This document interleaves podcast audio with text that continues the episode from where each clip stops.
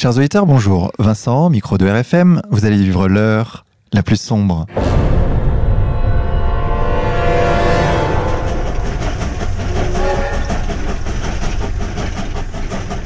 Chers auditeurs, pour cette 68e émission, nous vous proposons une émission spéciale contre-culture musique. Pour cela, nous avons le plaisir de recevoir deux artistes ayant fait le choix courageux de signer chez Contre-culture musique. Stéphane Blé. Stéphane, bonjour à vous. Bonjour. Et Philippe Guep. Philippe, bonjour à vous. Bonjour. Alors, bienvenue à tous les deux sur RFM. Dans cette émission, nous allons parler musique et résistance. Mais avant de commencer, chers auditeurs, sachez que je suis accompagné de Xavier. Xavier, bonjour à toi. Bonjour à tous. Stéphane Blé, Philippe Guep, vous êtes tous deux musiciens. Ce que je vous propose, c'est que vous présentiez chacun votre parcours. Je sais que vous avez suivi la voie du système avant de vous en écarter. Racontez-nous. Stéphane, bah, si tu veux. Euh, donc euh, oui, euh, j'ai la voie du système, c'est-à-dire qu'on est un petit peu obligé au, au, départ. moi, j'ai commencé le piano à l'âge de, de, 7 ans. Je viens d'une famille de non-musiciens. Et puis, voilà, j'ai, je suis passé quand j'étais assez jeune par le conservatoire de Boulogne, la ville où je suis né, donc Boulogne-Billancourt, hein, Boulogne-sur-Seine. J'en suis sorti avec mes, mes premiers prix de piano, de musique de chambre, tout ça, à 14 ans. Et là, j'ai eu la chance d'être repéré par un grand pianiste américain, Byron Janis, qui m'a invité à, venir euh, travailler avec lui. Et ça a été euh, mon père musical, on peut dire. Donc j'ai eu la chance d'échapper déjà à une partie du système, c'est-à-dire de pas passer par le, le conservatoire de Paris qui m'enthousiasmait pas plus que ça. Et je, plus je vois avec le recul, plus je me dis que j'ai eu raison. Et euh, donc j'ai commencé, j'ai fait mes premiers concerts là-bas. Et euh, effectivement, comme tous les artistes français, en fait, euh, on commence à être reconnu ici quand on a fait quelque chose à l'étranger. Ça, ça pour le coup, c'est très typique du, système. Donc effectivement, après les, les premiers concerts que j'ai donnés à, à, New York quand j'avais 16 ans à peu près, on m'a invité en France, à Gaveau, Théâtre des Champs-Élysées. Puis j'ai fait mes premiers disques. Alors effectivement, j'ai commencé chez, chez Philips avec un agent de concert, enfin le truc normal. Et puis au fur et à mesure, bah, le, oui, le système pesait de plus en plus, c'est-à-dire qu'on manque pas mal de, liberté, déjà même sans parler de, d'être dissident ou pas.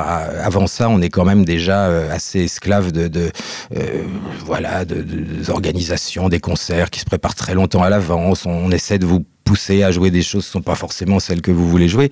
Et donc, dès le départ, j'essayais de m'en éloigner autant que, que faire se peut. Et puis, euh, quand même, les, les 15 dernières années, euh, le milieu musical a, a beaucoup changé. Ça s'est pas vraiment arrangé. Et effectivement quand en plus on a des, opinions qui sont pas euh, celles euh, qu'il est bon d'avoir quand on est artiste quand on n'est pas forcément euh, du parti socialiste quand on n'est pas pour la GPA etc bon c'est sûr qu'on se fait tout de suite remarquer pas pas en bien voilà. Et, les boycotts arrivent très très vite. Ça voilà. Donc effectivement je me suis toujours débrouillé pour d'abord ne pas jouer qu'en France. Et comme je suis incapable de enfin je sais pas que je suis incapable de me taire mais je peux pas faire semblant d'être euh, ce que je suis pas. Donc euh, je joue de plus en plus à l'étranger moi en France et puis euh, et puis voilà en espérant que le, le, monde musical changera un petit peu. Mais c'est vrai que les milieux de la musique classique sont quand même très particuliers. C'est très lié à l'argent. Tout est tenu par quelques personnes hein, toujours les mêmes c'est un petit peu comme dans la comme dans la presse. Ou le et, cinéma. ou, ou le cinéma voilà c'est absolument la, la, la même chose. Or il ya peut-être des gens qui croient que parce qu'on est pianiste on est moins euh, ça, ça, ça se passe d'une manière un peu plus euh, simple. C'est pas du tout le cas au contraire. Donc euh, effectivement euh, euh, c'est moi je joue pour moi et pour le public mais alors vraiment le milieu musical au sens où, euh, euh, où on l'entend moi je le vois mieux je me porte. Nous pouvons préciser à nos auditeurs que vous êtes actuellement en Turquie. Oui, oui, oui, je, je, je vis la moitié du temps en Turquie maintenant, bah, pour plusieurs raisons. D'abord, j'adore la Turquie depuis euh, de, depuis des années. Enfin, j'y vais depuis longtemps. Je parle la langue, je joue avec beaucoup de d'amis musiciens turcs. Et puis, euh, donc, d'abord, j'avais envie d'y aller de plus en plus. Et puis, effectivement, le fait qu'on me casse les pieds de plus en plus en France pour mes, mes opinions et le reste, ont fait que bah, j'y vais de, de, plus en plus. Et, euh, et puis, je me sens très bien comme ça. Vous, Philippe Gueb, vous avez également un parcours où vous avez commencé par par le système Ouais, pas directement. En fait, euh, En fait, euh, je, moi, je viens d'un petit village de, de, nos jolies provinces françaises, euh, donc vraiment la campagne. J'ai mis pas mal de temps avant de de faire les démarches pour parce que j'ai eu envie de bouffer avec le, enfin comme tout le monde. Hein, on fait de la musique au départ. Enfin, moi, j'en ai fait pour le plaisir au départ. Euh, et puis après, euh, comme euh, comme dirait Salvador, euh, il, il, faut faire de l'alimentaire. Donc, je me suis mis à écrire des chansons, bah, pour les autres et, euh, et de là, effectivement, j'ai travaillé, on va dire, pour le système, quoi, pour toute la, la variété euh, que qu'on supporte euh, à la radio, euh, enfin que les Français ont, je pense, de plus en plus de mal à supporter quand même à la radio. Voilà.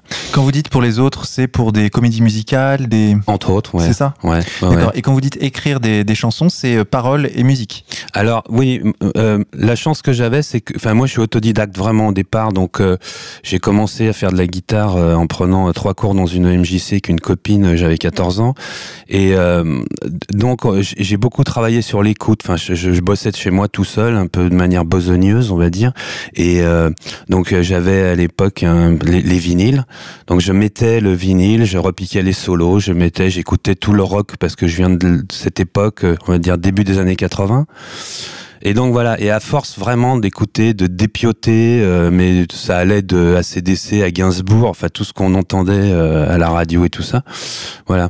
Je sais plus d'ailleurs pourquoi je, je, je, je, suis dans mon raisonnement. Et qu'est-ce qui vous a pesé dans ce que vous appelez alimentaire? C'est les cahiers des charges, euh, la fréquentation d'un milieu euh... Ouais.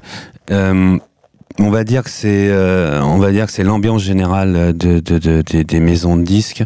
Je bossais pour une grosse euh, une grosse boîte d'édition, enfin voilà, une grosse boîte d'édition. Ce qu'on appelle une major. Ouais. Ouais. Ok, alors racontez-nous concrètement, parce que nous, euh, on ne connaît rien à ce milieu, c'est un milieu assez mystérieux. Comment ça se passe pour un artiste? Quels sont les contacts qu'établit un artiste avec euh, ces grandes majors? Vous, vous, vous, êtes, il y a des intermédiaires, il y a des. Oh, oui, oui. C'est-à-dire que. Comment vous traitez un peu, ouais, un petit peu, oui. Non, en fait, on est, euh, je sais pas comment expliquer. Moi, je me suis retrouvé là-dedans par cooptage. On dit comme c'est le mot, non? Cooptation. Copta je, je... Cooptation, ouais. Ouais, voilà. Donc j'avais un pote qui était, euh, enfin j'ai toujours d'ailleurs, c'est avec lui d'ailleurs que j'ai fait l'album euh, Le Retour du Roi, un arrangeur qui bosse vraiment pour euh, tout un tas d'artistes. je dirais pas son nom parce que je veux pas qu'il lui arrive des problèmes. Mais euh, donc on, ce, ce, cet ami-là, un jour, donc j'avais envie d'arrêter la musique donc je vous parle de ça il y a une dizaine d'années. J'avais déjà fait pas mal de concerts, de trucs. J'avais fait plusieurs disques. Ça, je rentrais pas dans le moule, si vous voulez. Voilà, j'ai toujours été un petit peu à côté de ce qu'on attendait de moi. Enfin, ce que les maisons disques attendent d'un mec, qui ferme sa gueule et qui chante. Il y a qu'à voir ce qui nous présente à la télé. Et donc. Euh, en fait, euh, un jour, j'ai un pote qui était sur une sur un enregistrement d'album de quelqu'un de très connu, qui me dit "Écoute, y a pas, ils ont pas de titre." Il n'y a pas de titre vraiment. Euh, y a, on est, je suis vraiment dans le panier de crabe, comme il me dit, c'est son, son, expression.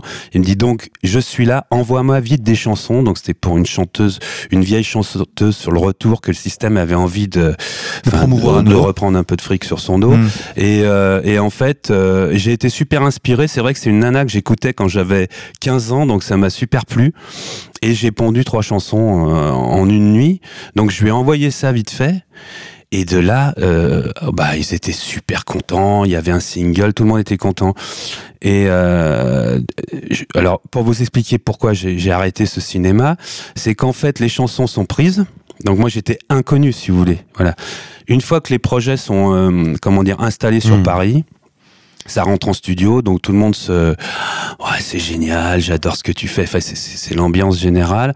Et en réalité, à partir du moment où on rentre vraiment dans les productions, là, on a tout le staff, euh, euh, on va dire du du, euh, business parisien qui prend les manettes. C'est-à-dire que voilà, jusqu'au moment où ça devient vraiment l'enregistrement, on passe aux choses sérieuses. Et là, si vous voulez, il y a un gars, je, je peux pas le dire à l'antenne, mais euh, il y a un des plus gros pontes de, la chanson française des années 80 qui est arrivé, qui a pris en main, c'était, je dis même pas la maison de disques, mais c'était une maison de disques très connue. Il a pris en main le projet et de là, il a fait sauter toutes les chansons euh, des jeunes comme moi, on va dire, euh, euh, voilà. Ou alors, ce qu'il a fait avec mes titres, c'est qu'il a changé les couplets. Donc il a pris un dictionnaire des synonymes, c'est comme ça que ça se passe. Il a changé les couplets, ils ont gardé le refrain parce que le, refrain il était imparable, ils pouvaient pas le virer, il y avait plus de titres. Et de là, on m'a demandé de céder mes droits d'auteur. Ah bah voilà, oui, ça c'est typique. C'est comme ça que ça se passe dans les maisons de disques. C'est pour, pour ça que je me suis, j'ai fini par partir parce que c'est un truc tu deviens dingue quoi. Et en bout de chaîne, on a des, des artistes qui souvent sont obligés de coller à une image qui leur est imposée ah et qui ne désirent pas du tout et ah qui, se retrouvent J'ai un exemple extraordinaire là-dessus. Sur une fille euh, d'une grosse majeure qui en fait euh, était en panne d'inspiration. Enfin, le premier album avait bien marché, quelqu'un de très connu, et on lui a demandé de faire euh, de la musique un peu traditionnelle d'une région. Je veux pas dire, voilà, hein, voilà on, l'a déguisé, hein, on va dire en bretonne, et puis on lui a dit maintenant, es, voilà, tu vas chanter ça, quoi. Ou ceux qui sont obligés de faire les chanteurs pour Minette ou, euh, ou genre mais attendez, moi je reviens sur euh, céder les droits d'auteur. Vous avez dit ça comme ça, mais euh, concrètement. Vous cédez vos droits d'auteur, ça veut dire quoi?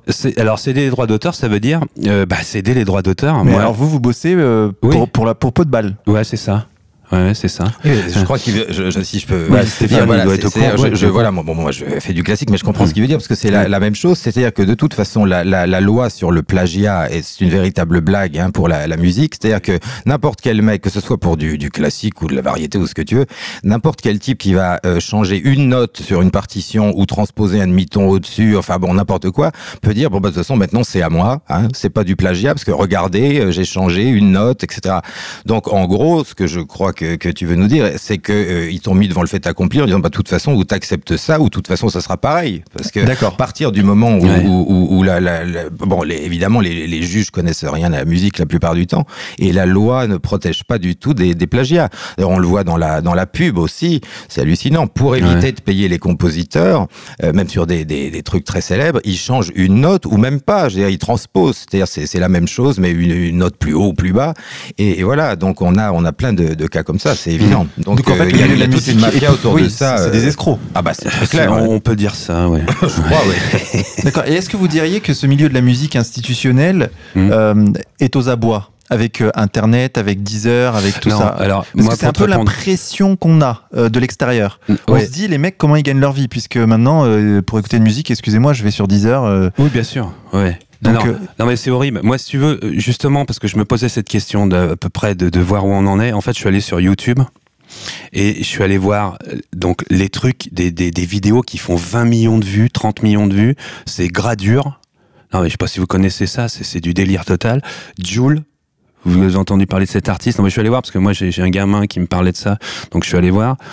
C'est du délire. Donc euh, non, non, non. Mais en fait, si vous voulez, ce qui se passe, c'est que les gens maintenant sont tellement habitués, enfin, à entendre, on va dire, ils en demandent quoi. la daube, mais ça leur va. Enfin, on leur hmm. passe ça toute la journée sur W9, ils allument la télé, on leur passe les vidéos d'un tel machin. C'est horrible. Il y a vraiment un, un, une dégringolade du niveau, quoi. Mais c'est carabiné. Donc je pense pas. Ils, font des ronds avec ça, ça cartonne. Non, on est vraiment dans le système là, par contre.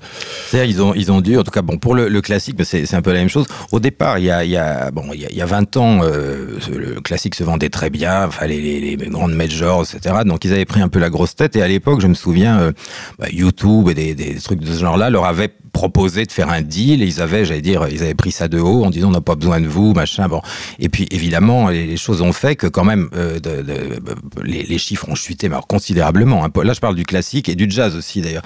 Euh, ils se sont mis vraiment à, à, plus rien vendre du tout. Et, donc maintenant ils ont trouvé d'autres systèmes pour tenir le coup. C'est-à-dire que maintenant ils font des deals aussi avec euh, Deezer ou d'autres trucs comme ça. Ils, vendent les, albums des, des, des, artistes qui se font d'ailleurs la plupart du temps pas rémunérés parce que pour aller prouver ça. Moi, j'ai même eu le cas de euh, mes, nocturnes de Chopin que j'ai fait ont été utilisés pour une musique de film d'un film de la Gaumont. J'ai jamais touché un centime dessus. Ils m'ont pas demandé mon autorisation. J'aurais pu faire un procès, mais bon, j'en ai marre de faire des, procès. Puis on sait que les avocats d'affaires, ça, dure euh, très longtemps, mais c'est tout le temps comme ça. Donc effectivement, pour tenir maintenant, en tout cas dans le classique et dans le jazz, ils font des maintenant ils font des deals avec euh, Deezer, Music Me et d'autres structures comme ça. C'est-à-dire qu'effectivement, ils gagnent aussi de l'argent par le digital hein. Et, et c'est là que les artistes se font encore plus euh, avoir. hein. Ça, c'est Mm. c'est clair. Et par le droit à l'image euh, en ce qui concerne les plus grandes euh, célébrités. Voilà, oui, c'est ça. Alors, en, plus, bon, alors sur le plan moral, là, je veux dire, il y a- plus rien qui tient. C'est-à-dire qu'il y a, bah, dans, dans- bon, moi, je parle encore du classique. Il y a par exemple des, des enregistrements de Glenn Gould ou de Vladimir Horowitz qui sortent que, que enfin, jamais ils n'auraient donné l'autorisation. Euh, Il y a plus de droit à l'image. Enfin, je veux dire, ils font absolument ce qu'ils veulent. C'est- C'est-à-dire que même des, des enregistrements qui ont été absolument refusés euh, par le, musicien euh, sortent comme ça, s'ils peuvent faire un peu de fric avec. euh, voilà. Et s'il n'y a pas, euh, j'allais dire, la, la femme ou le, fils de, l'artiste qui est encore là et qui, voilà. Et, même avec ça, c'est quasiment impossible. Donc il y a des choses qui sont carrément des trahisons des artistes, mais ils s'en foutent complètement. On va préciser que vous, vous avez sorti un album chez Contre-Culture Musique qui s'appelle Figure libre. Figure Libre. Donc on va écouter, tiens, qu'est-ce que vous voudriez que nous écoutions, euh, Stéphane Blé? Oh, bah peut-être le Libertango d'Astor Piazzolla. Ça met On en écoute un extrait.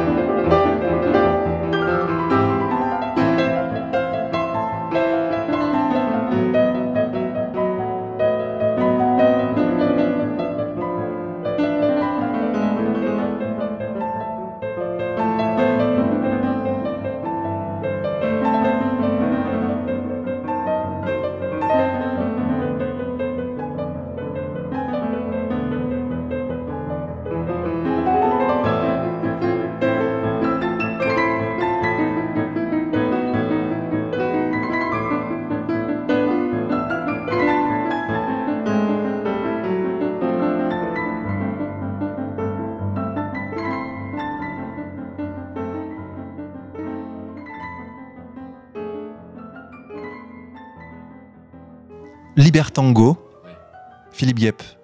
Ah moi j'adore déjà le titre, je l'aime beaucoup. Enfin là, là, je sais pas comment on dit une chanson. Moi je connaissais la version de comment Guy Marchand, euh, voilà, dans les années 70 là qu'il avait fait, c'était assez rigolo. Ah oui, Mais là, moi, ce qui me, ce qui me scie chez Stéphane et tous les grands euh, musiciens, euh, c'est la vélocité, quoi. Enfin, c'est les doigts qui, qui survolent le piano. Ça, ça m'a complètement toujours euh, halluciné. Mais je pense que c'est un truc, ça, tu, tu l'as petit, quoi. Tu peux pas développer ça quand t'attaques comme moi la musique à 14 ans. Tu prends ta guitare pour draguer les filles. Là, tu peux pas. Je Là, non. moins la guitare, mais c'est vrai qu'il y a, oui, il y a quelque chose de, de euh, sans doute, mais c'est vrai que c'est quand même un Ah, sacré c'est un boulot. euh, dingue. c'est comme, comme disait, c'était Vladimir Horowitz qui disait une journée sans jouer, je le sens. euh, deux jours sans jouer, ma femme s'en aperçoit. trois jours sans jouer, c'est le public qui s'en aperçoit. C'est vrai qu'il y a un, co- bah, c'est, de l'art évidemment, euh, mais mais il y a un côté sportif, c'est vrai, euh, Ah qui, non, mais qui est, c'est- euh, qui est important aussi. C'est-à-dire que vous, concrètement, Stéphane Blé, vous jouez tous les jours? Ah bah oui, oui, oui, oui, absolument. Vous faites vos gammes.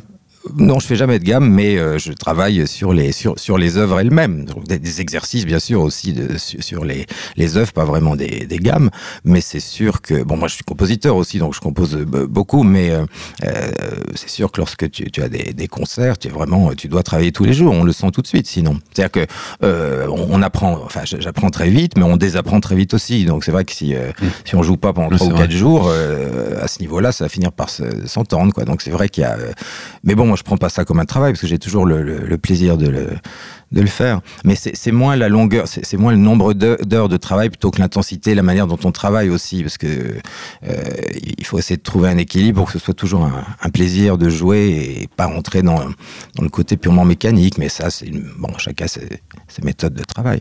Est-ce que dans le classique, il y a une concurrence entre euh, les artistes? Est-ce qu'en gros, les autres euh, artistes ont les dents qui rayent le plancher? Sur le piano, c'est hyper concurrentiel, non? Oui, oui, bien sûr. Comme Oh, sur bah, le il y a- violon. ou- Ouais, enfin, il y a, y a, de tout. Hein. Il y a des, euh, il y, a, y a des beaucoup de, de pianistes euh, qui sont très sympas, qui sont pas, pas du tout de qui au contraire sont, sont très euh, à l'affût de, de, de, ce qui se passe, qui ont un respect pour les autres. Et puis, et puis, oui, il y a, y certains qui, qui s'en foutent. Enfin, c'est comme tout. Hein. Vous avez des, des, des, gens qui font ça vraiment par, par passion et qui essaient d'accéder à la meilleure qualité possible. Et, et puis, et puis d'autres qui pensent uniquement à faire parler d'eux par tous les moyens. Voilà, bon, c'est un petit peu comme tout. Mais c'est vrai que le, le classique maintenant le, le, public, on a un public fidèle, mais euh, effectivement qui se renouvelle peut-être pas autant qu'il devrait, parce que c'est vrai que quand on voit en 25 ans, bon, on peut dire ce qu'on qu'on veut de, qui était Jacques Martin ou Jacques Chancel ou voilà, mais au moins il y a, y, a, y a, une vingtaine d'années, le classique était quand même intégré euh, au, reste, c'est-à-dire les émissions de, Martin, on entendait de la variété, du, du, jazz, du rock, du classique. C'était pas aujourd'hui, c'est vraiment, on dirait que c'est pour les les malades ou les, les insomniaques à 4 heures du mat. Bon, heureusement qu'il y a, a d'autres manières d'écouter du classique, mais pour ceux qui n'ont pas eu accès et qui euh, s'imaginent que le classique c'est forcément chiant parce que ça s'appelle classique, euh, c'est un peu embêtant que les, les, les médias mainstream euh, la montrent pas davantage. Donc c'est vrai que c'est quand même un public euh, fidèle, mais, mais particulier. Je pense qu'il y a beaucoup plus de, gens qui pourraient s'y intéresser s'il y avait un petit effort de fait. Et alors le truc qui consiste à dire que c'est parce que euh, il faut il faut faire de l'audimat, c'est pas une c'est pas vrai, c'est pas vrai parce que Jacques Martin faisait un très bon audimat. Voilà, donc c'est pas parce qu'il qui mettait un petit peu de classique, ça faisait tomber l'audimat. Bon, évidemment, pas pour jouer les sonates de Boulez, sans doute, mais enfin bon, il y a, y, a, y a, autre chose. Mais on sent qu'il y a quand même une volonté de montrer le moins possible de, de musique classique. Euh, voilà. Mais il y a aussi un malentendu sur la musique classique. Vous parliez de Boulez, on nous explique justement que la musique de Pierre Boulez euh, succède à la musique classique en quelque sorte, alors qu'en vérité ce serait beaucoup plus les musiques de films ou, euh, par exemple Nino Rota euh, a beaucoup plus de puissance que Boulez. Oui, disons c'est deux choses différentes, mais c'est clair que bah, de toute façon déjà musique classique, c'est vrai que ça veut pas dire grand chose. On, aime bien mettre des étiquettes sur tout, mais finalement on nous dit il y a, y a la musique. Alors déjà la période classique, la période romantique, la période impressionniste, la période je sais pas quoi. Bon, moi quand j'écoute certaines des, des, variations Goldberg de Bach, c'est de la musique romantique. Euh, Vivaldi, des choses qui sont très romantiques. Bon, euh, euh, mais évidemment on aime bien cibler comme ça par période. Donc les gens savent plus trop. Bon, mmh. classique, qu'est-ce que ça veut dire euh, Voilà, ce sont des, des, des, des périodes, mais il y a, y a aujourd'hui des gens qui écrivent des choses néotonales, d'autres des choses atonales, d'autres bon, il y a eu le dodécaphonisme. Enfin, il y a des y a des modes, mais quand même on revient plus, on voit vers des des, euh, des musiques un peu moins euh, c'est-à-dire que la, vie musicale en France a été pourrie pendant 40 ans dans le classique par la guerre entre Marcel Landowski et Pierre Boulez. C'est-à-dire ça, nous a bien emmerdé. C'est-à-dire qu'en gros, c'était deux égaux surdimensionnés. Donc Landowski, qui était, bon, ça fera peut-être pas plaisir à tout le monde, mais quand même un compositeur assez, euh, enfin pas très intéressant. Et euh, bon, c'était c'était vraiment l'institut, quoi. C'était l'institution. Le, le, mec avait des médailles qui pendaient de tous les côtés. C'était voilà. Et, et, et, mais qui a fait certaines choses bien pour les pour les orchestres français, ça il faut avouer. Et puis de l'autre côté, Boulez, ils se détestaient et pendant euh, 40 ans, tous les jeunes compositeurs étaient euh, mis devant l'obligation de choisir, fallait être landowskien ou boulésien. Enfin, c'était complètement ridicule. C'était une, une guéguerre. Et, euh, comme c'était les deux compositeurs qui avaient euh, le, poids financier, c'est-à-dire Boulez par Madame Pompidou en particulier, enfin par l'IRCAM, etc. Et puis Landowski par l'Institut. C'était vraiment les deux institutions. Il fallait choisir son camp. Et pour ceux comme moi qui ont euh, rien à secouer de tout ça, euh, bah, on a composé euh, plus librement. Mais il faut voir que les, structures de, l'État essaient parfois de vous obliger à rentrer dans un, moule. Effectivement, quand il s'agit de composition, c'est encore plus ennuyeux que, que pour le reste.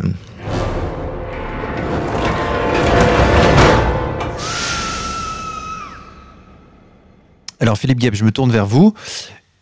Est-ce que vous feriez un lien, et lequel, entre art et engagement politique, puisque nous sommes ici euh, à l'heure la plus sombre? En d'autres termes, comment expliquez-vous votre trajectoire, c'est-à-dire de passer du système à euh, un modèle alternatif, qui est euh, contre-culture musique? Alors, bon, c'est vrai que j'ai bon avec ce que je vous ai raconté, j'ai décidé de, quitter ce, cette ambiance de malade. Donc après, moi, j'ai complètement décroché. Et euh, je suis parti carrément sur d'autres terrains. Donc j'ai fait plein de trucs, notamment j'ai même travaillé sur les marchés. Enfin vraiment, j'ai vraiment quitté tout ça. Et euh, je, comment dire, je suis allé à la rencontre du pays réel. Je sais plus qui dit ça, mais c'est vraiment ça. C'est-à-dire, je me suis, alors franchement, là, du coup, coltiné euh, des trucs improbables, et je me suis dit, mais c'est complètement incroyable que, c'est-à-dire qu'on nous vend on nous vend un pays, enfin un monde complètement euh, euh, aseptisé. Enfin voilà, il y a qu'à voir. Euh, enfin, j'ai des images, mais en ce moment on n'a que ça. En, plus, hein. je pense par exemple à Hollande qui va euh, au chevet du pauvre petit gars là. Euh, je pense à Macron qui dit n'importe quoi en Algérie. Enfin tout ce bordel. Et là, je me dis, il, il faudrait que quand même tu fasses quelque chose parce que au moins que tu participes un petit peu à, à peut-être réveiller des consciences, voilà. Et effectivement, euh, avec tout, j'allais pas retourner chez Warner ou Universal pour leur proposer ça, c'était mort. Donc je me suis dit, euh, si je refais quelque chose, je, je, je, à qui qui va vouloir, euh, voilà. Et du coup, j'ai découvert contre-culture, euh, enfin depuis quelques temps déjà, et je me suis dit si je fais un jour, un, si je refais un album pour parler de tout ça, j'irai voir contre-culture. Et c'est comme ça, euh, voilà.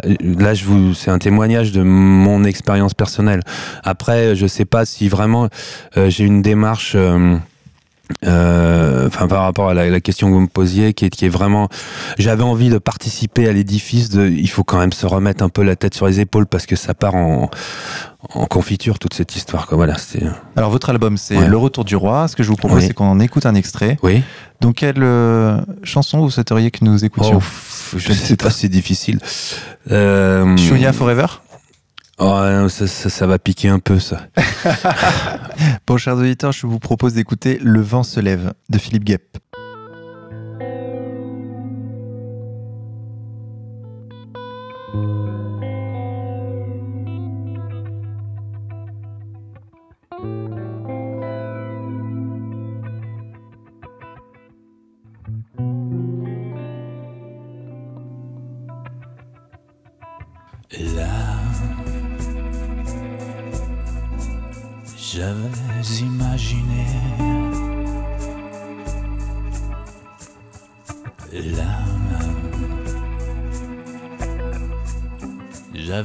Pensé que tu viendrais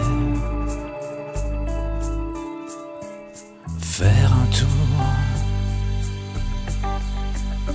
que l'on puisse échanger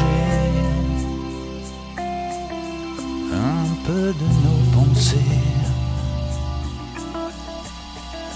et puis nos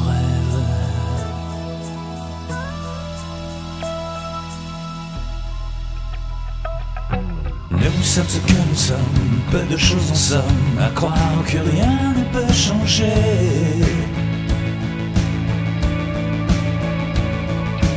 Nous sommes ce que nous sommes dans le décorum que tu peux dépasser.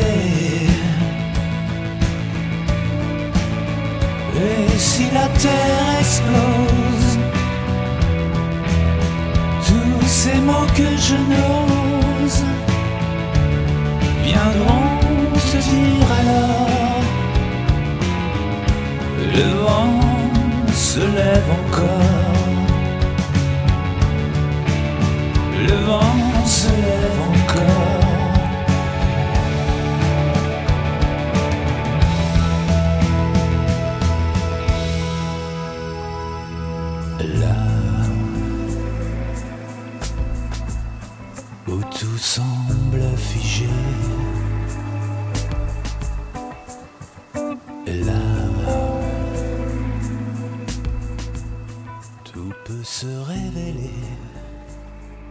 Chers auditeurs, vous venez d'écouter un extrait du titre Le vent se lève, tiré de l'album Le Retour du Roi de Philippe Guep. Stéphane Blay, vous en pensez quoi? Ah oui, moi j'aime beaucoup, j'adore les, les, paroles et ça, et puis la musique c'est très néo-gainsbourgien là pour le coup. Alors moi bah qui beaucoup Gainsbourg, j'adore, puis c'est très bien foutu, l'instrumentation, tout ça. Mm. Non, non, j'aime beaucoup. Alors précisons à nos auditeurs que vous parliez avec Xavier pendant la, musique de Emmanuel Krivine, le, le chef d'orchestre, cousin d'Alain Krivine. Emmanuel Krivine, c'est son, son, frère qui m'exaspère. Emmanuel Krivine, c'est pas un mauvais chef, mais non, je le connais pas. Mais toi, tu parles du, chef d'orchestre. Hein, bon, il paraît qu'il est très difficile difficile de, travailler avec lui, ça c'est ce que j'ai entendu, mais comme on dit tellement de choses, on en dit sur tout, le monde, donc je sais pas. Mais euh, euh, en tout cas, il y, en a d'autres qui sont pas, pas tristes non plus. Bon, bah, je veux dire, Re- Renaud, euh, on sait, on sait, voilà, comment il a gagné les, comme tu disais tout à l'heure, les, les victoires. Mais dans le classique, c'est pareil. Hein, c'est la plupart des mecs, les, chefs d'orchestre, ils sont prêts à faire absolument n'importe quoi. C'est celui qui va, excuse-moi, mais qui va, qui va sucer le mieux, quoi. Hein, c'est, maintenant, on disait, c'est comme, comme, Alain quand il parle des, des il les, les journalistes sont des, des, putes ou des, chômeurs, mais on n'en est même plus là. C'est- sont des putes ou des putes, et, par contre, il faut, il, faut faire ça bien, quoi. C'est, euh, et, c'est vraiment non-stop. C'est ça qui est terrible. Donc, euh, je sais pas même comment les mecs font pour rester toute leur vie, euh, en effet, dans, le système, parce que bon, il y a toujours eu un peu des choses comme ça, mais c'est de plus en plus. C'est-à-dire, c'est vraiment de plus en plus visible et de, de, de plus en plus profond. Donc, euh, euh, voilà, bon, bah, ceux, ceux- ceux qui n'ont pas honte de, de, de le faire, bah, qui continuent, mais enfin, ils se rendent un peu. Surtout pour, pour gagner si peu, puisque apparemment, euh, quand on est un artiste dans le milieu de la musique, c'est euh, même financièrement, je veux dire, c'est pas. Oui, ah bah, c'est- certain que tout, est tenu de toute façon. Hein, euh, et puis effectivement, il y, a des, contrats types partout, donc que ça soit pour euh, euh, ceux, qui disent bon bah voilà, on, va essayer avec une autre maison de disques ou une autre maison d'édition. En fait, les mecs, ils sont tous arrangés, ils ont des, des, des contrats types, donc de toute façon, effectivement, l'artiste se fait avoir la, plupart du temps. Alors bon, à côté de ça, il y a des petits labels, enfin des petits labels, des labels indépendants qui des fois font bien leur boulot, mais c'est vrai que le, système est conçu sur mesure pour laisser aucune place à, des gens qui voudraient faire euh, différemment. Euh, voilà, donc euh, c'est un peu ça. Alors on a ici un musicien classique et puis un musicien de plutôt de variété. Et il y a une question que je vais vous poser, que je me pose depuis très longtemps, c'est comment expliquez-vous que systématiquement les meilleures ventes d'albums soient des albums de rap? Comment expliquez-vous ce phénomène que vous avez vu euh, émerger Euh, c'est pas compliqué, euh, l'abêtissement des masses, hein, voilà, c'est qu'est-ce qu'on peut faire? Je veux dire, causer des gens à moitié Mais Il y, a du- analphabètes. rap euh, conscient pourtant. Je sais pas, enfin, moi, moi, ça me fait, ça m'emmerde, mais, mais, mais ce- ceci étant dit, ça m'étonne pas. Enfin, euh, je veux dire, euh, 20 ans de, de, de Starac et de, je sais plus comment ça s'appelle, la lèchetie contre les Marseillais ou ce, ce genre de conneries, la télé-réalité, l'abrutissement. Maintenant, on a Hanouna. Sûr que si, si on continue comme ça dans, dans, dans 10 ans, euh, le rap paraîtra une musique d'intello euh, comparé à ce qui nous prépare. Hein. Euh, dire, le, le but est là. Et vous, Philippe, vous avez vu arriver ce, Alors, ce euh, phénomène? Est-ce que vous pouvez nous raconter ça de l'intérieur? Mm, enfin de l'intérieur, euh, ouais, Vous avez été rappeur. tout à fait. Yeah man, non, j'ai euh, moi la petite anecdote, c'est vrai que j'étais, je démarchais, je me rappelle à cette époque-là des maisons, une maison de 10, j'étais allé voir euh, comment il s'appelle, Virgin Source à l'époque. C'était tenu par un gars qui s'appelait Scully d'ailleurs. Ça je peux dire parce que bon, est parti d'ailleurs. Et euh, et en fait j'étais, euh, je, je démarchais avec ma cassette, je rentre et j'attendais dans le dans le, on va dire dans le petit euh, hall d'attente. Enfin, on avait deux chaises et il y avait un gars à côté de moi. Et, euh, et, et c'était rigolo parce qu'on on commence à discuter, tout ça. La, la, la, la- secrétaire vient nous servir un café. Et puis, euh, il passe devant moi, donc il était attendu. Voilà, ça dure une demi-heure. Il ressort. Et je rentre à mon tour, et là, le, le directeur artistique était surexcité. Il me dit, oh putain, il faut que je te. Alors, il on se connaissait pas du tout. Il dit, ouais, il faut que je te fasse écouter, tout ça. Ouais, je lui dis, oui. Et en fait, c'était Bouche de là. C'est rigolo. De, comment il de l'ami. euh, Solar L'ami Solar. Non, je parle de Solar parce que c'est un des premiers à avoir amené un petit peu cette euh, démarche de rap. Mais lui, il y avait quand même quelque chose. Parce que là où on en est, donc je vous parlais justement de, de, de- je suis tombé dessus là, de, de ce gradure. Ah, c'est, bah, moi, ça m'a halluciné de voir un- une, une telle misère. Enfin, une, une misère de l'esprit. Mais je, je pensais pas qu'on en arriverait là, quoi.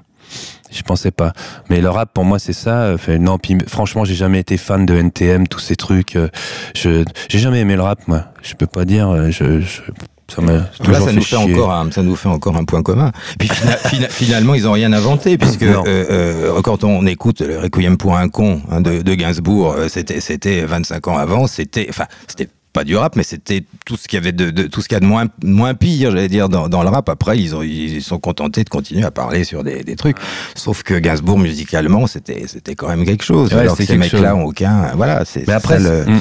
mais après, ça a été très influencé du gangsta américain, euh, tous ces, ces mecs, les blacks avec les grosses chaînes en or qui arrivent, voilà, et, là. et du coup, euh, on, on les a imités quelque part. Et, euh, et on est rentré dans le, toujours le même truc, c'est-à-dire que au bout du compte, c'est faire du profit. Effectivement, les gamins euh, achètent ça à tout va. euh, C'est c'est c'est triste, quoi. Bah, c'est devenu un phé- phénomène de Ouais. société. Je crois Ouais. c'est comme quand, on voit à Marseille des, des gamins de, de, de 14 ans qui vendent du, je sais pas, du crack ou je sais pas quoi. Ça, ça, ça va ensemble, quoi. Cette musique, c'est, Mm. ça. C'est les, les putes, l'argent facile, le- la drogue, etc. Et voilà. Ouais. Enfin, c'est, quand même, euh, c'est un projet de société. C'est ça qui est terrible. Ouais, c'est ça. Donc euh, voilà, et les gens qui prétendent de, de- de lutter contre le- les, les drogues dures, ils, bon, ils arrêtent ces, gamins-là, mais ils remontent jamais les filières. Donc c'est tout, tout ça, c'est, euh, quand même inquiétant. Mais bon, Et alors, côté variété, euh, récemment, euh, Jean-Marie Bigard a expliqué qu'il ne viendrait plus à la soirée des Enfoirés en expliquant qu'il fallait absolument, euh, pour être un membre euh, du showbiz qui compte, faire partie de ces soirées. Est-ce que vous pouvez nous, nous expliquer, nous éclairer euh, sur, euh, sur les coulisses de ce que les gens voient comme une soirée de bienfaisance, a, a priori? Tu veux t'y coller? Non, Tu- euh, mais non, parce qu'en fait, si tu veux, moi, je, je, je connais pas du tout. Euh, je- D'ailleurs, je vois pas ce que c'est avec la soirée des enfants. Il y a une botte en touche. non, non, honnêtement, par contre, je connais pas du tout. J'ai entendu tout un tas de trucs là-dessus. Euh, je sais que pas mal de gens, par contre, euh, se désolidarisent de ce truc-là. Donc, je pense qu'effectivement, derrière tout ça, euh, voilà, il y a toujours, euh, de toute façon, il y a toujours du fric hein, derrière. C'est pas, euh, voilà, c'est la musique en France maintenant, c'est plus que ça. Et donc, en fait, je, je pense que, comme tout le reste, euh, les, les enfoirés, c'est une affaire de pognon à la finale, et puis basta, quoi. Évidemment. Moi, la Ouais. seule chose que je, je, je sais, enfin que je sais, c'est simplement j'avais entendu, je crois que c'était il y a un an ou deux ans, hein, mais là, je crois que c'était la, la plus fantastique dope que j'avais jamais entendue. C'était un truc de Goldman encore qui avait fait pour les, les enfoirés. J'ai écouté ça, j'ai failli tomber dans les pommes. Non, mais vraiment, bon, c'est c'est toujours de la merde, Goldman. Enfin, à mon avis, hein, musicalement, mais mais là. Je veux dire, c'est euh, ça, ça dépasse tout. Je veux dire, c'est c'est même pas de la musique. Enfin, Alors, ça, c'est ouais. c'est, euh, Ah, moi, je suis pas. euh, D'ailleurs, Vraiment il s'en- était pris, euh, il s'en était pris. Alors là, pour le coup, tout le monde avait rigolé. Je me, tu te souviens quand même de ce Oui, oui, truc-là, c'était un non échange Voilà. entre la jeunesse et les Voilà, vieux. c'est ça. C'était, Oh, non, mais oh, c'était putain, l'intégrale. c'était une énorme. catastrophe. Non, mais là, C'est- c'est de c'est-à-dire dont je parle. Mais, il a euh, basculé, euh, Goldman. Il a basculé, là. Ça, c'est la bascule dans le grand n'importe quoi. Mais par contre, faut quand même reconnaître que les tubes des années 80, au niveau de l'écriture, mais même la conception, euh, il y a toujours un petit peu de, de tendresse, de Mmh. machin, de trucs comme ça. Et c'est bien écrit. C'est quand, enfin, c'est- c'est quand même bien foutu. C'est bien pensé. Euh, mais il se trouve que, voilà, il arrive un moment où faut arrêter. Il y a un quoi. essoufflement. Ouais, Ouais. et puis c'est, c'est sucré, c'est, enfin voilà, c'est ça le, Ouais, le, le- ouais, le ouais. problème. On se Le souvient que lait pas le miel. sincère, c'est toujours voilà, Mm. Non, mais il a fait des, tubes énormes quand même. hein. Mais euh, bon, voilà quoi. Alors, ce que je vous propose Bonjour, maintenant, Jacques. chers euh, invités, chers auditeurs, c'est que nous écoutions une musique, un extrait du moins, Mhm. euh, d'un album d'un groupe lyonnais, puisque vous-même vous êtes lyonnais, Philippe Guep. Je savais pas, si- je sais pas si on pouvait le dire, mais je le dis quand même. Ah, c'est trop tard. hein. Fireball FC. Yes. Je Ouais. vous propose d'écouter Simple Man. Très bien. On écoute.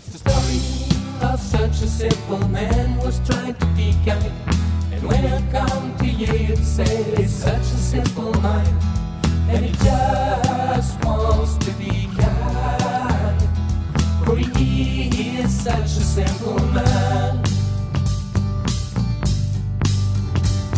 a a. With the freaks, he'd like to come and sing to keep them far away. And when come to you, say it's such a lovely day. And he just wants to be kind. For he is such a simple man. With the freaks, he'd like to come and sing to keep them far away. And come to say it's such a lovely day. And he just wants to be kind. For he is such a simple man.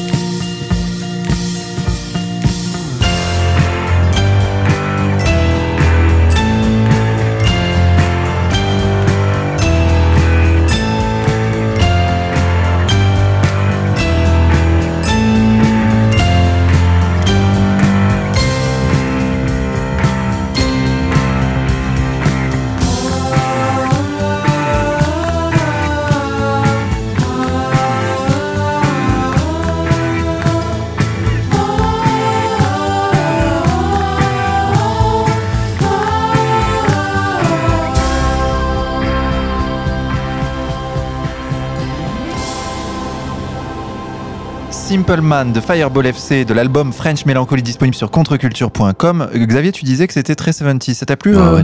Oh oui, très 70s, très, euh, très beach, euh, Californie. Avec, ouais. Ça fait penser On à la plage. imaginait un petit peu la plage. Ouais. Ouais, d'ailleurs, la, photo de l'album, comme je vous le disais, c'est Ouais. un homme sur une plage. C'est mon pote d'ailleurs, qui est Donc, guitariste dans ce groupe. de Lyon. C'est ça. Ouais.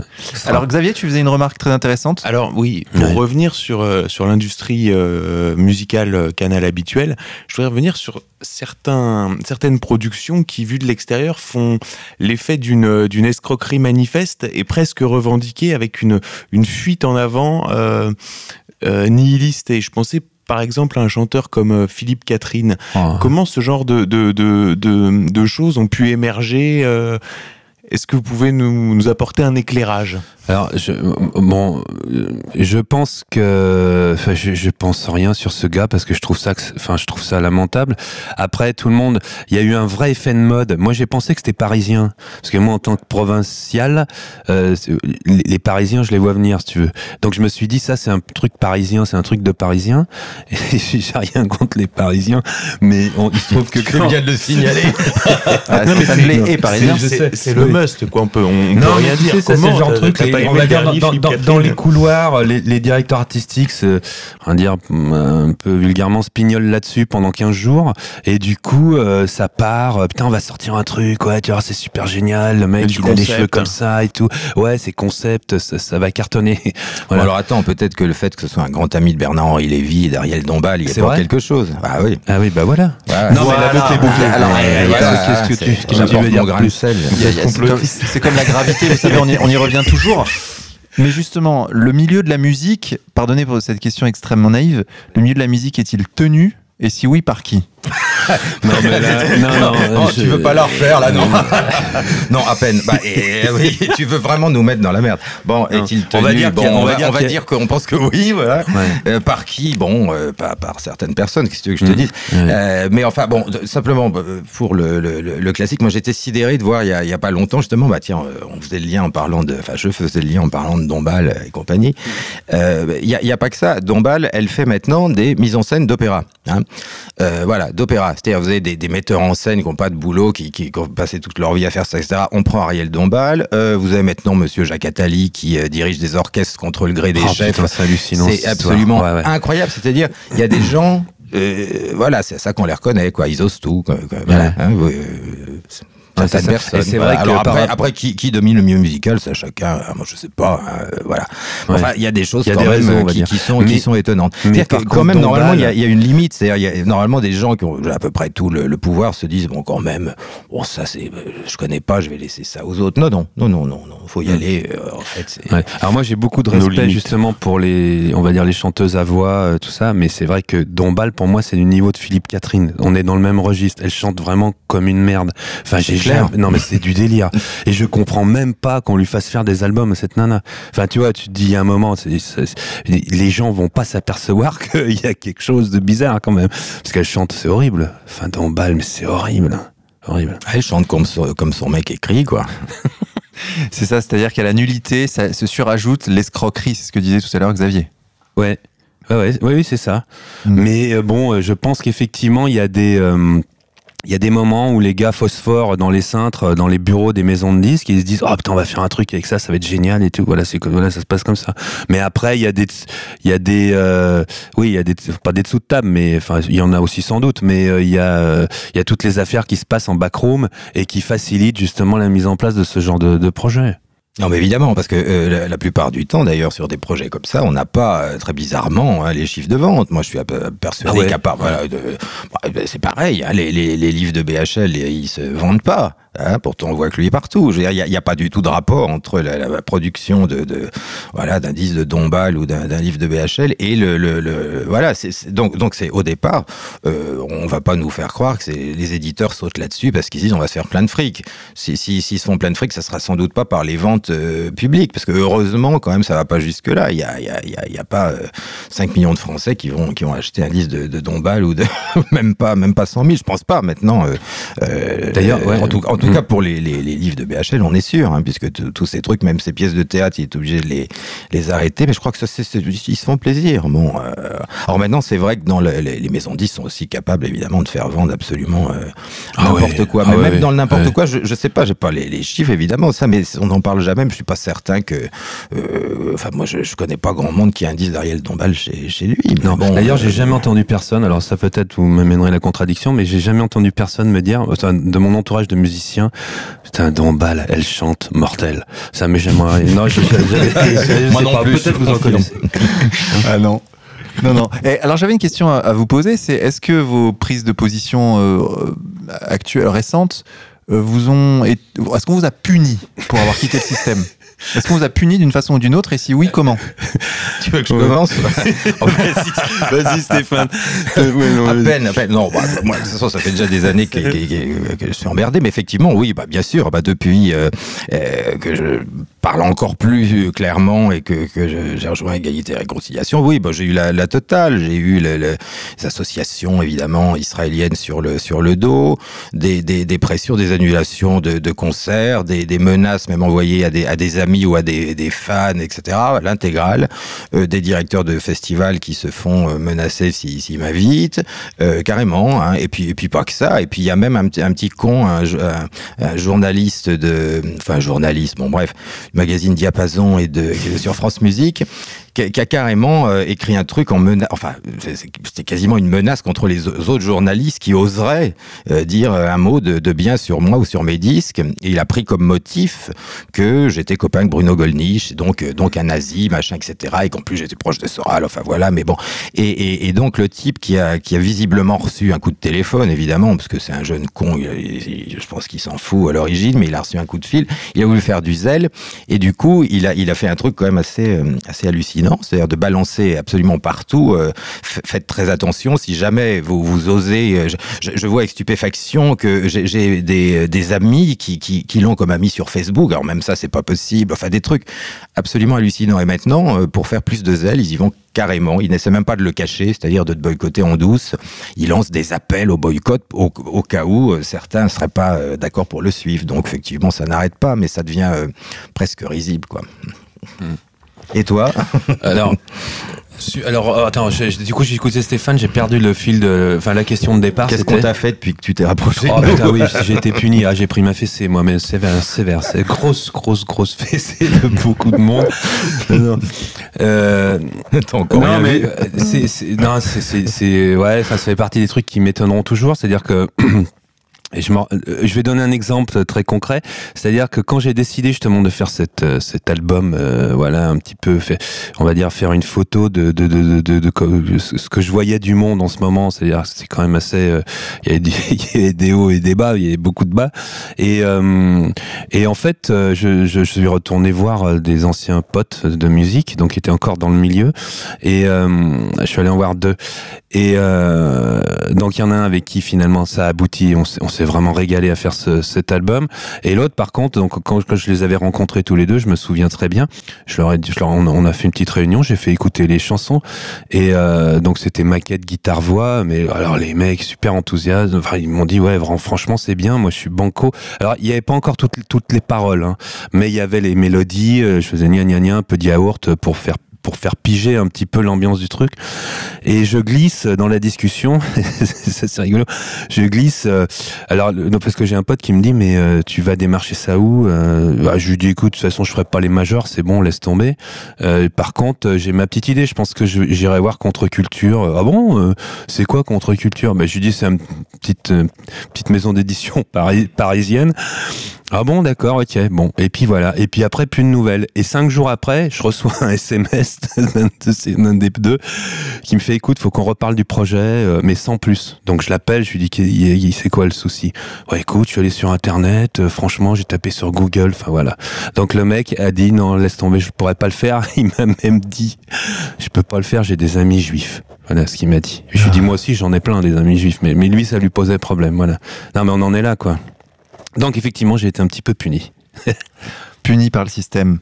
Et par ailleurs, donc on l'a dit hein, au cours de l'émission, euh, la merde dans la musique aujourd'hui est symptomatique de notre époque.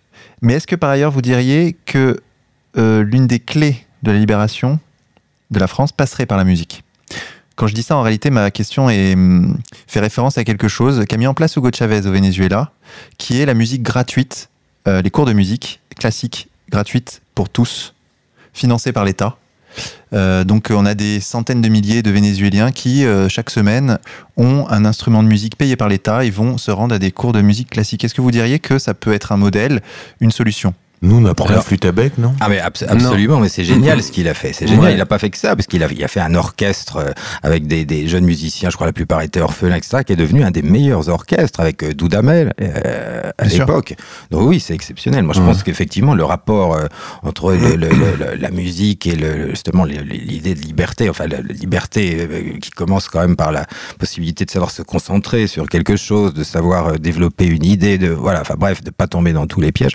Ça marche. D'ailleurs, il y a eu des, des, des même scientifiquement, c'est prouvé. Enfin, je veux dire, des jeunes en difficulté, on les a mis devant, euh, euh, pas, des exercices de, de maths, d'histoire, je ne sais quoi, euh, dans deux situations, sans musique et avec musique, euh, en faux sonore, une symphonie de Mozart, et les, les mêmes ont eu des résultats infiniment supérieurs. Il y a quelque chose euh, qui, qui se joue là-dedans, c'est vrai. Mm. Et c'est vrai que le fait que, que beaucoup de jeunes n'aient pas accès à cette, à cette musique-là, et, et aussi, effectivement, sans doute le contact avec un instrument, c'est assez terrible. Donc c'est génial ce qu'a fait Chavez. Parce que la musique demande à la fois de la rigueur et Voilà. en même temps de la créativité. Voilà, il y a les deux, c'est ça. La, la- la ri- la rigueur d'un côté et l'i- l'imagination qui, qui se libère de manière euh, saine. euh, voilà, donc c'est vraiment pour se structurer, il n'y a rien de, de mieux. oui. Hmm. Oui, non, mais je suis assez, d'accord. Ceci dit, euh, il existe en France une formation qui s'appelle, euh, euh, enfin un diplôme qui s'appelle le diplôme universitaire de musicien intervenant à l'école. Donc il y a déjà tout un programme qui est fait euh, depuis, on va dire, une quinzaine d'années où, euh, où euh, le système essaye de remplacer. Alors c'est plutôt pas mal dans l'idée, c'est que le, le système essaye de remplacer les cours de flûte à bec euh, dispensés par l'instit avec des Ça, vrais temps. musiciens, tu sais, Voilà, voilà, ça serait qui, temps. oui. oui, qui, euh, qui viennent enseigner la musique dans les classes. Euh, ah, je, pour moi, ça n'a pas changé grand-chose. hein. En réalité, euh, voilà, je vois pas vraiment le résultat. euh. Parce que comment vous définiriez le, le système d'enseignement de la musique en France actuellement? Oh, je, je, je, Et- je et sais Comment pas. vous l'évalueriez? Il est euh, beaucoup je- moins développé qu'en Allemagne, non?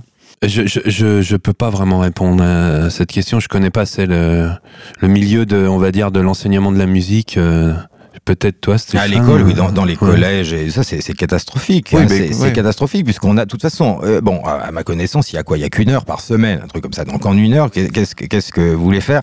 Il serait logique que justement on essaie de leur faire simplement écouter d'abord un peu de, de, de musique, euh, euh, leur faire euh, reconnaître un peu différents styles, leur donner envie, leur parler un peu de la vie des compositeurs. Voilà, ça serait déjà euh, pas mal. Au lieu de ça, effectivement, on voit des trucs incroyables. Ils leur font apprendre de ce qu'est la forme sonate, mais ils s'en foutent. Enfin, je veux dire, c'est comme si on apprenait le, la grammaire à quelqu'un qui, qui, qui ne sait pas lire. Enfin, ça n'a pas de sens. Donc, ça les dégoûte plutôt qu'autre chose. Et puis, et puis effectivement, le, le truc de la flûte à bec, c'est l'idée que- qu'ils fassent un instrument, même, bon, mais une heure par semaine, déjà, ça n'a pas vraiment de sens. Mais c'est surtout l'obligation qu'il y avait. Je sais pas si c'est toujours le cas, mais c'était obligatoire de jouer de la flûte à bec. Je veux dire, on peut aimer la musique et pas en- euh, avoir envie de jouer de la flûte à bec. Je veux dire, c'est, euh, je veux dire, le, le, le, le gars a 14 ans, etc., qui on met ça dans les mains. Enfin, c'est, pas une manière de, de, de, de faire aimer la musique. Je pense qu'en une heure par semaine, il faudrait faire euh, autrement. En tout cas, je vois que tous les, les, les, les jeunes s'éloignent plutôt de la musique euh, et euh, ont Ou alors mauvais souvenir dans de le- ça. dans le voilà. rap. Bah voilà, c'est ça. C'est-à-dire que pour eux, musique classique, après, ça va être synonyme de, cette heure, euh, à- voilà, qui, qui leur a déplu, et c'est grave. Alors, chers invités, chers auditeurs, ce que je vous propose, c'est que nous écoutions un autre morceau de Contre-Culture Musique. Donc, cette fois-ci, hum, on va se plonger dans un univers différent, celui de Chaos Theory. Euh, donc, qui qualifie sa musique d'électro-instrumental progressif. On va écouter Absolution de Chaos Theory.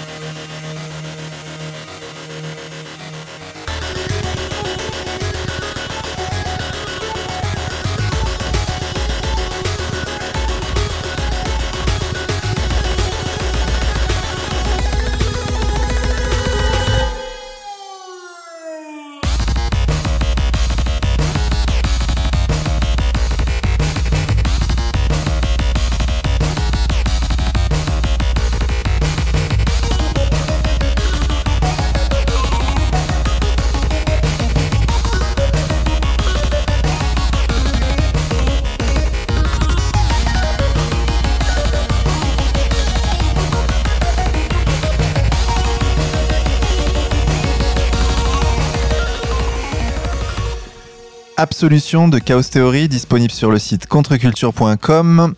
Stéphane Blé, on est quand même éloigné de vos morceaux habituels. Ah oui, ça, ça, ça, c'est clair. Chacun son, son style. Enfin ça, moi, c'est- je, je connais pas euh, très bien ce, ce type de musique, mais bon, je sais qu'il y a, il y a beaucoup de, d'amateurs. J'aurais bien aimé entendre d'autres titres aussi pour voir s'ils utilisent d'autres euh, systèmes. Mais c'est un album qui, qui va sortir ou? Il est sorti. il est sorti. Alors, D'accord. parlons un Bah, peu je de- l'écouterai en, en entier. De- Il y a des petites, euh, cons- des petites euh, sonorités à la Kraftwerk. Je sais pas si vous avez connu ce groupe dans les années 80, début 80, fin 70. Pas du tout. Et bah voilà, Kraftwerk. Mais peut-être que les auditeurs, euh, voilà.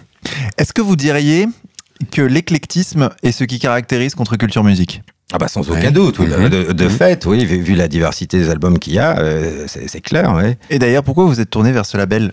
Bah, d'abord parce que justement c'est totalement de fait hors système que, que on trouve des albums de, de vraiment euh, euh, styles très différents et puis c'est aussi une manière de se réapproprier la, la culture et la musique hors du, du système en, en, en, en donnant à, à des artistes justement une liberté de ton qu'ils ne pourraient pas avoir euh, dans les, les majors ou même dans le système en général puisque les albums sont de plus en plus euh, standardisés partout et ce qui est sympa, c'est qu'effectivement, chez Contre-Culture, c'est plus la, la personnalité des artistes qui est mise Ouais. en valeur. Donc, il n'y a pas quelqu'un qui va euh, euh, nous, nous emmerder pour dire Ah oui, mais non, ça, ça, ça cadre pas avec. Non, c'est c'est ça qui est intéressant. Et je crois que c'est ce 100% qui de manque. disons-le.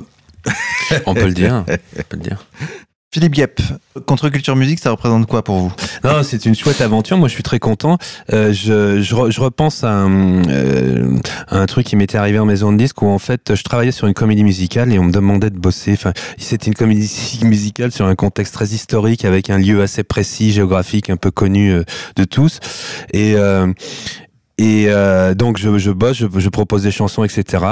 Et euh, donc ça passe à la moulinette de tous les directeurs artistiques, de tous les étages de la maison de disques. Et un jour, à, à 11h du mat, j'ai, euh, bah, le, gars devait finir sa, soirée et rentrer du baron. Et il m'appelle, euh, écoute Philippe, j'ai réfléchi, j'aime beaucoup ton dernier morceau, mais il faudrait mettre le mot vodka dedans. Voilà, j'ai jamais su pourquoi. Voilà. Donc, c'est- alors, justement, ça c'est un truc, je me dis, euh, Contre-Culture, au moins ça t'arrivera jamais, tu vois. Voilà. C'est- c'est- on peut finir par ça. Stéphane Blé, Philippe Guep, merci beaucoup. Alors je rappelle que Stéphane Blé, votre album Figure Libre est disponible sur contreculture.com. Alors il faut scroller, il faut aller tout en bas du site et c'est là que sont les, les, hum, les disques.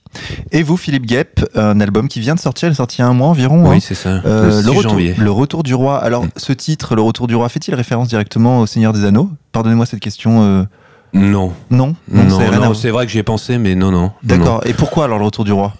Parce que j'avais une chanson, en fait. Enfin, j'ai une chanson dans l'album qui s'appelle comme ça. Et euh, bon, il, faut, il faudra que les éditeurs fassent l'effort d'aller l'écouter, cette chanson. Parce que ce sera plus simple, parce que c'est très difficile à expliquer, enfin, tout le cheminement pour en être arrivé là. Mais du coup, je cherchais un titre. J'avais pensé à d'autres choses et en fait en en discutant avec l'équipe de contre-culture on s'est on s'est dit ça serait pas mal de, Mhm. de prendre ce, Vous ce titre éponyme c'est-à-dire Vous pensiez à quel titre? Non, j'avais une idée, c'était euh, au départ, c'était euh, Esprit dans la matrice. Mais ça faisait un Ah ouais, c'est un autre peu- chose, ça. C'était autre chose. Ouais, ouais. ouais. Mais en fait, du roi, je c'est- pense que- le retour du roi, mais ça veut dire à peu près la même chose. Et Tu euh, fais non, partie c'est- de l'action française. non, ah non, au contraire, j'étais parti de l'idée de l'album de Police. Je me souviens qu'il s'appelait euh, euh, Spirit, euh, non, Ghost in the Machine. Voilà. Ghost in the Machine, Esprit dans la matrice, et, on en est au retour du roi. Voilà, c'est ça. Disponible sur le site www.contreculture.com aux côtés de nombreux autres artistes. Je citerai notamment Siren, La Mota, Tatsmon, Typhon, Mino Cerbès, Franck Dewer, Casper Valmé, Philippe Guep et Stéphane Blé, ici présents, chers auditeurs, tout sauf du rap. On en parlait tout à l'heure. N'hésitez pas à aller voir sur la chaîne YouTube de Contreculture. Des clips Contreculture Musique y sont régulièrement partagés. Xavier, on se retrouve la semaine prochaine pour une nouvelle émission. À la semaine prochaine. Chers auditeurs, nous allons conclure cette émission en musique sur une composition de Stéphane Blé, Sonate, opus 40 numéro 4 intitulé Renaissance, de l'album Figure libre. Chers auditeurs, merci de votre fidélité. N'hésitez pas à partager cette émission sur les réseaux sociaux. Bonne écoute à tous et à la semaine prochaine.